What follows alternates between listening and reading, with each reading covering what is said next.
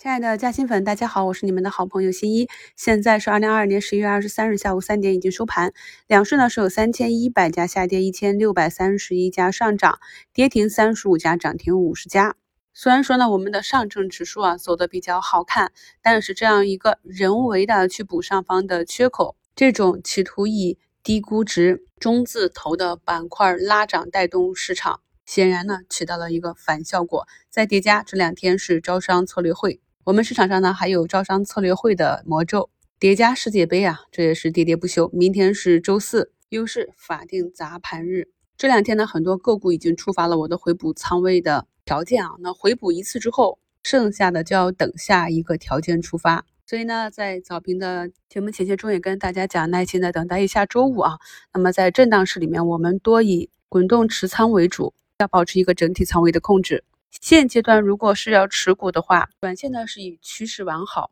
或者呢像今天这样一个下跌的日子里啊，逆势红盘的这些在底部的有业绩支撑，并且呢已经出现了利空市场的下跌跌不动的这些品种呢，我们要细心的观察起来。比如说大医美、龙头和玻尿酸尾盘呢都收到了红盘，还有我们近期讲的民报。以及像中航电测这样的一个军工股，从底部非常稳健的小阴响阳出来，有独立的走势的。我们在复盘的时候找到这种强于市场的图形，再去看它有没有可能有一个比较好的业绩，再从基本面和板块分析，这样能够帮助我们在短期有一个超于市场的收益。大家要注意一点呢，这个市场通常是先见底的，先反弹，那经过上一个利空的下杀。像口腔服务的通策，经过了两天的震荡啊，今天这个市场呢还逆势收了一个红盘，这些呢都是我们在短期需要关注的一些信号。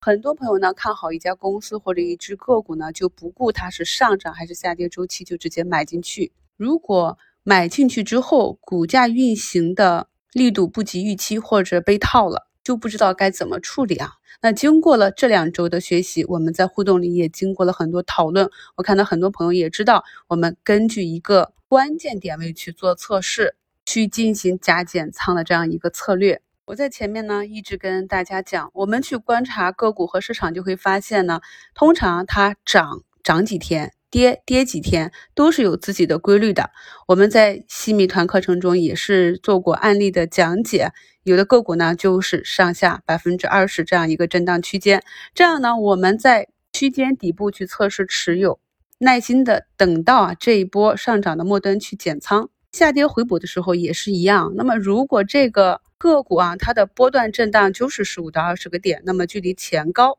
经过了一周的调整。股价呢下跌到了差不多的点位，又出现了止跌企稳啊，这种逆势翻红的迹象就可以进行测试。这样呢，我们就更加灵活，也不会说呢面对市场的下跌这么的被动啊。因为呢这一波的调整是从十一月十六日新一就给大家写在标题里的短期高点一线。那么有这样一个预期的话呢？在叠加这两天股评节目中，我给大家的贴图，朋友们不用着急的去问那是哪一只个股，因为我们在节目中讲到的这些个股图形都是为了学习而用，而不是推荐股票。所以呢，你看到这种图形之后，你自然而然的就可以预判出你应该怎样去操作，可以降低你的持股成本，减少你的回撤，增加你后期回血的一个概率。这个呢，是我近期每天给大家贴图的一个目的。可以看到呢，我们近期讲到的跟军工相关的很多个股啊，今天也是翻红的。在十一月二十一日的节目里呢，我也跟大家讲，我们要去关注一下老赛道里面的这个光伏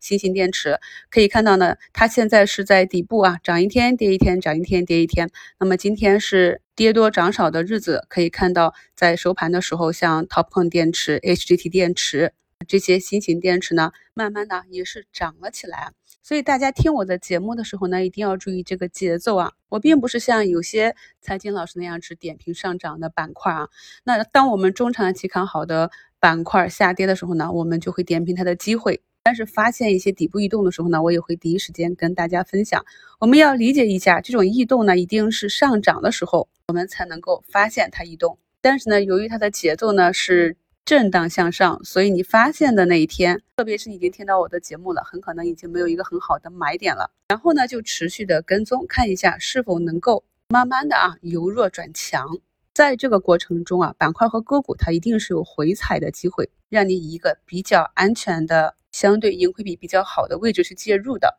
所以我们一直讲啊，绝大多数的个股它的买点都在回踩，而且呢，一个板块从底部走出来，它不是一两天的事情，它因为我们去看个股和板块，它在底部的这样一个完整的底部形态，都是几个、十几个，甚至数周这样一个交易日的组合，这就是要求我们有耐心啊。那在今天五评里给大家贴的图，大家也可以看到，我在日内去寻找买点和卖点的时候，也是对分时有所观察。那今天节目的图一呢，就是我在前面跟大家讲的，科创指数短期碰到压力位了，那么回补的位置呢，技术派会以一千点这个位置作为第一节点。那今天呢，我们科创五零最低是达到了九九四点五啊，收盘呢是收在一零一七点零二。大家看到我这个图呢，显然是呃没有达到一个右侧买点，但是是按照计划去佛系挂单，这就是我平常跟大家讲的，指数呢还是相对比较简单一点，胜率更强，安全性更高，也比较适合啊我们上班族。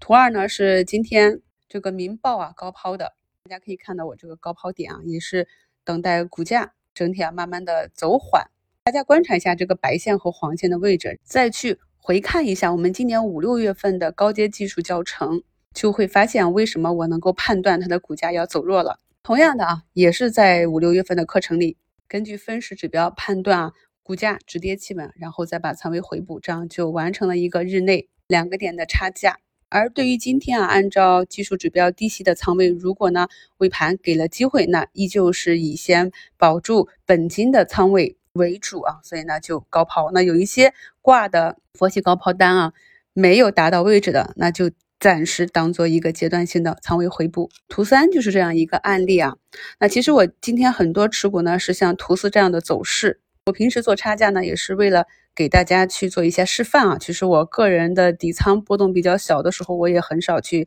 过于频繁的操作。最后一张图五呢，是想跟大家。复习一下，我们如何简单的去把握一个日内的差价的方式啊？如果呢你没有听过我的课程，可能呢被图中啊黄色箭头这一个大的绿柱这样一个大的抛单砸出来的时候呢，就会有恐慌的心情啊。很多恐慌盘都是跟着这样底部的大单砸出来的，但是这样一个大单出现之后呢，股价却震荡向上行了，就是红色箭头打到的这里都是一个日内的低吸点，而我们的高抛点呢可以直接佛系的。有差价就可以挂上，如果有时间盯盘的话呢，就可以根据黄色圈圈这种结合大盘的情况分时逐步走弱，就可以高抛之前的低吸仓，这样呢就可以轻松达到百分之二的差价。大家在日常的操盘中，如果自己不是资金体量比较大的中长期的投资，就要注意几个要点啊。之前呢，在十月份的那波反弹行情里面，我跟朋友们讲。